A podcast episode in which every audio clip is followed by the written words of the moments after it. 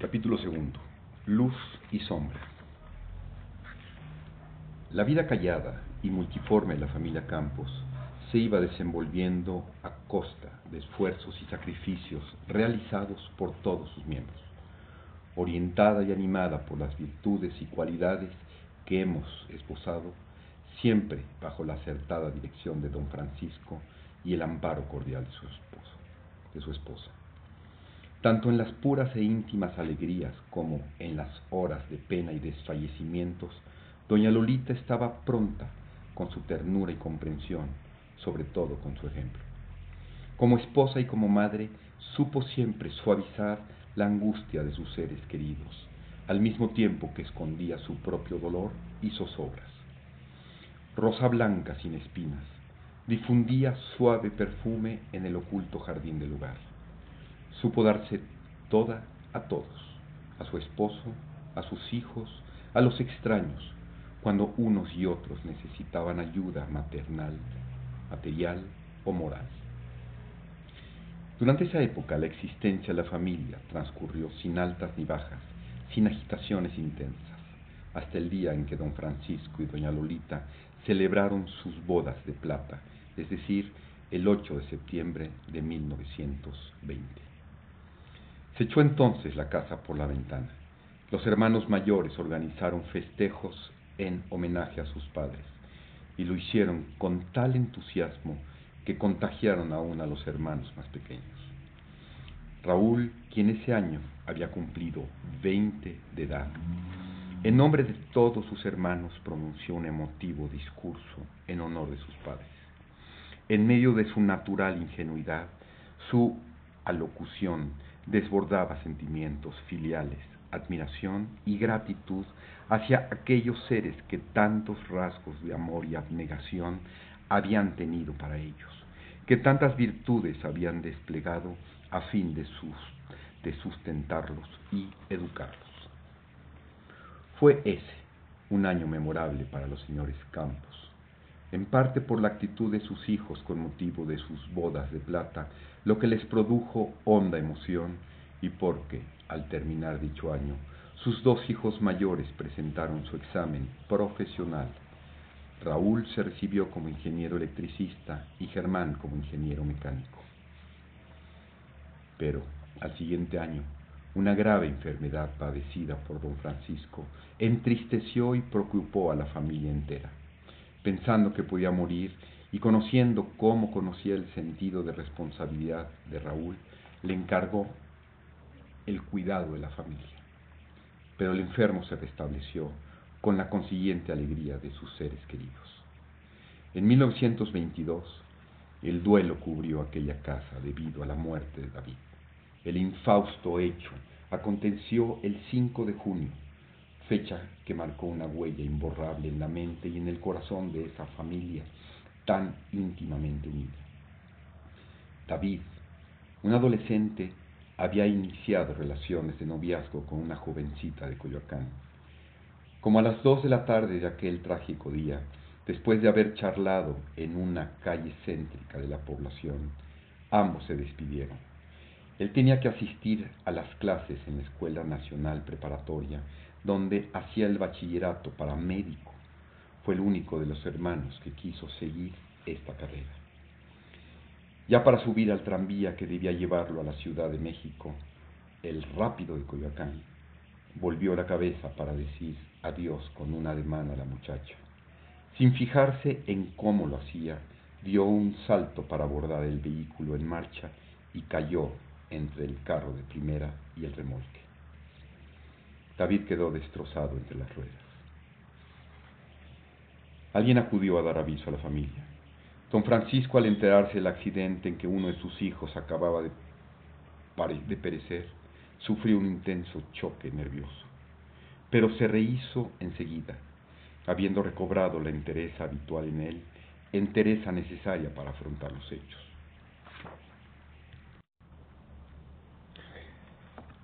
El joven Raúl impidió todo intento de su padre de acudir al lugar de la tragedia.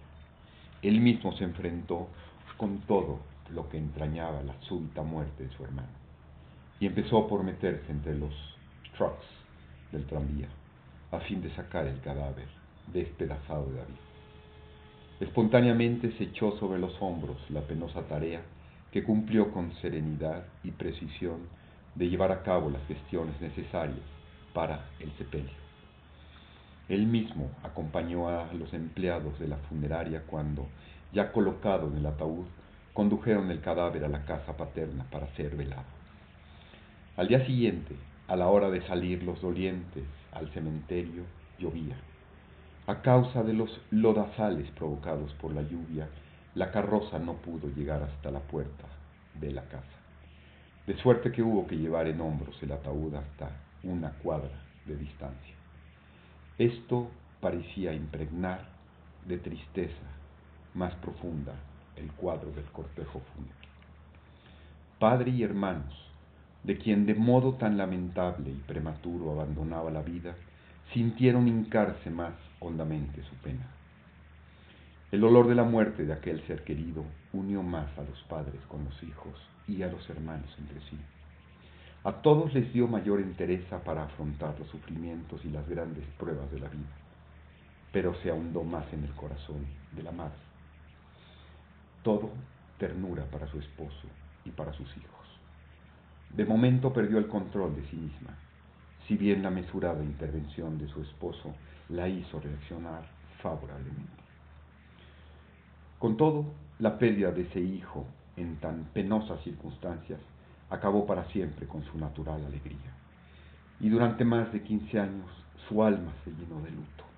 Nunca dejó ya el vestido negro, hasta que ella misma rindió el tributo de su vida. También de un modo especial, esa pérdida influyó en el joven Raúl. Como que lo maduró de pronto dándole resiedumbre, poniendo en su carácter un sello definitivo. Como era el mayor de edad entre sus hermanos, tendría que asumir hasta cierto punto la jefatura de la familia a la muerte de su padre. Y lo hizo muchos años antes de que don Francisco, por su avanzada edad, hubiera necesitado el báculo de sus hijos. Después de aquel infausto acontecimiento, Raúl se definió como el guía espiritual de sus hermanos, después de su propio padre y aún alentado por él. Años antes, en 1915, haciendo la instalación eléctrica en el atrio del templo parroquial de Coyoacán, Raúl conoció a la señorita Consuelo de la Garza y se enamoró de ella. En 1919 hizo sus primeras prácticas profesionales con la Compañía Hidroeléctrica de Chapala, en la población de Juanacatlán, estado de Jalisco. No está por demás que anotemos que apenas recibido uno de sus maestros, el ingeniero Jesús González, los propuso a él y al ingeniero Platón Gómez Peña para trabajar en la empresa mencionada. El gerente de la misma dijo que solo emplearía uno de ellos y para decidir quién de los dos iba a quedar al servicio de la compañía, se echó a suertes y el ingeniero Gómez Peña resultó favorecido. En 1920, Raúl fue elegido representante de su escuela ante la Federación Nacional de Estudiantes, cuyo presidente era en aquella época el después licenciado Miguel Palacios Macedo. Raúl, alumno único de los profesores Badelt, Schulenburg y Leonard, durante sus estudios profesionales, debido a su inteligencia y dedicación, pudo conquistar el afecto y la estimación de sus maestros, entre ellos los ingenieros Miguel Bernard y Louis Massieu Max Badelt, Guillermo Schulenburg, Jesús González, los tres últimos ya mencionados, y Juan Mancera. El 31 de diciembre de 1920, al mismo tiempo que su hermano Germán, Raúl se recibió en la entonces denominada Escuela Práctica de Ingenieros Mecánicos y Electricistas, actualmente Escuela Superior de Ingeniería Mecánica y Eléctrica Una vez que alcanzó la meta por él mismo fijada, que era reunir la cantidad de 10 mil pesos para contraer matrimonio, el día 17 de mayo de 1924 casó con la señorita Consuelo de la Garza. En 1921 ingresó como ingeniero de planta en la fundidora de fierro y acero de Monterrey, en la capital del estado de Nuevo León, y hacia el fin de ese año pasó al departamento técnico de la mencionada empresa en México, Distrito Federal. En el mismo año, Germán inició sus actividades profesionales en las fábricas de papel de San Rafael y anexas, con un sueldo mensual de 100 pesos. Después, en calidad de profesor, ingresó en la Facultad de Ciencias e Industrias Químicas de la Universidad Nacional de México. Posteriormente entró en los talleres de aviación y asociado con sus amigos y compañeros de estudio, ingenieros Arechiga, Del Paso y Del Collado, abrió un despacho en la Ciudad de México. En 1927 entró en el departamento técnico de la fundidora de fierro y acero de Monterrey. El 28 de septiembre del mismo año nació Esther, la segunda hija de su hermano Raúl. El 13 de abril de 1925 había nacido Consuelo, su primogénita. Raúl emprendió entonces su primer viaje de estudio por Estados Unidos y Canadá, en la Universidad de Columbia, en Nueva York. Siguió unos cursos para posgraduados y en lo sucesivo, cada vez que los problemas y necesidades inherentes a sus empresas se lo exigieran, o bien para tomar un necesario descanso en su intensa actividad, efectuó diversos viajes. En 1930, Raúl fue comisionado para la fundidora de fierro y acero de Monterrey para la construcción de la compañía de teléfonos Ericsson en la Ciudad de México. Posteriormente, a pedimento de la FIUSA, una compañía urbanizadora la fundidora lo prestó para que construyera la planta armadora Ford. Bajo su dirección técnica, se colocó la estructura del edificio y se hizo el montaje de la maquinaria. Raúl trabajó con verdadero, con verdadero celo profesional y absoluto desinterés, bajo la supervisión de un grupo de técnicos, ingenieros, arquitectos, electricistas y mecánicos que la Ford hizo venir a México para tal objeto. Raúl tuvo a su cargo la dirección general de las obras. Los dirigentes de la compañía Ford felicitaron a Raúl por la eficacia y prontitud con que realizó las obras de su planta y lo hicieron constar en una carta que él conserva, conservaba. Hay la circunstancia especial de que las obras en la planta las terminó con un margen de ventaja en tiempo muy considerable, con la consiguiente economía para la empresa.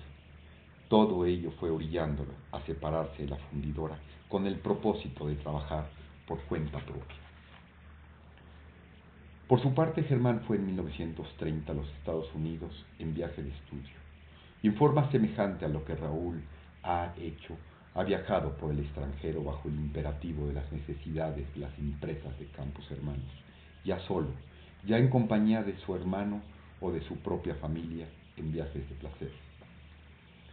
El año siguiente fue significativo en su vida, puesto que contrajo matrimonio el 27 de noviembre con la señorita Margarita Calderón. Esta boda fructificó en seis hijos, Germán y Raúl, que ya son también ingenieros mecánicos electricistas, habiendo hecho sus estudios en la Universidad Autónoma de México. Octavio, que cursa el último año de la carrera de ingeniero mecánico electricista. Miguel, que ha iniciado sus estudios para la misma carrera. Javier, que cursa bachillerato. Y Margarita, que estudia en una escuela particular a cargo de religiosas. Cuando trabajaron en la fundidora de Monterrey, Raúl y Germán se especializaron en proyecto y construcción de estructuras de acero, y Raúl conoció al ingeniero Jorge Wolf. con quien lo unieron fuertes lazos de amistad. Al concluir las obras que tuvo a su cargo en la planta Ford, debido a que sus anhelos se habían elevado por encima de todo eso, decidió independizarse, lo que consideraba algo indispensable para él. Y en septiembre de 1932 renunció a su cargo en la fundidora de fierro y acero de Monterrey, para comenzar desde luego por cuenta propia sus actividades profesionales. Lo hizo con el ofrecimiento por parte de Germán de la mitad de su sueldo mientras él se encarrilaba. Los anhelos de Raúl seguían siendo los mismos. Ver colmado el ideal concebido y alimentado de continuo por su padre, de que él y sus hermanos trabajaran en forma mancomunada y de completo acuerdo. De suerte que con su habitual decisión y verdadero entusiasmo, empezó a poner las bases para la constitución de la sociedad Campos Hermanos. En 1932, Raúl fue invitado a formar parte del personal docente de la Escuela de Constructores que llegaría a ser la Escuela Superior de Ingeniería y Arquitectura del Instituto Politécnico Nacional. Estructuras de acero fue la materia que se le encomendó enseñar y que impartió hasta 1935. En 1933, improvisó en el jardín de su casa, en la Avenida México de Coyoacán, el primer taller de estructuras por él establecido. El 23 de julio llamó a su hermana Ana María a trabajar en el incipiente negocio. Raúl iba cumpliendo la primera etapa del ideal abrigado por don Francisco, que sus hijos formados técnicamente trabajaran juntos y en íntima armonía, ganaran con honradez el pan. El 8 de diciembre, acompañado por su hermano Germán, Raúl se presentó ante el notario público número 12 de la Ciudad de México, licenciado Olivares Inclán, con el objeto de formalizar los trámites para la constitución legal de la sociedad Campos Hermanos. Y el 2 de enero del año siguiente, sea 1934, esta sociedad empezó a desplegar sus actividades especialmente técnicas bajo las normas legales respectivas. El señor Campos había estado trabajando en la última empresa donde prestó sus servicios y que entonces se hallaba en liquidación, sin recibir completo su sueldo, bajo la promesa de ser compensado al terminar, terminarse la liquidación. Durante ese tiempo, don Francisco aceptó emocionado la aportación con que Germán quiso contribuir a los gastos familiares. Raúl no pudo hacer otro tanto, porque el chavo todavía habrá su partido para estabilizar su posición independiente. Pero una vez que vio asegurado el futuro de su negocio, hizo que su padre abandonara la empresa en que había cumplido su misión. Tal actitud del mayor de sus hijos produjo en don Francisco una de sus más hondas emociones y puras alegrías que en aquella época experimentó. Ingresó a la empresa de sus hijos en calidad de simple empleado, por expreso deseo suyo y a pesar de la invitación que ellos le hicieron en ese sentido, no quiso participar como socio, argumentando su avanzada edad, lo quebrantado de su salud, el cansancio natural de la vida. Don Francisco empezó a trabajar en Campos Hermanos el 4 de enero de 1934, fecha memorable para toda la familia y que cerró felizmente una etapa más en su vida.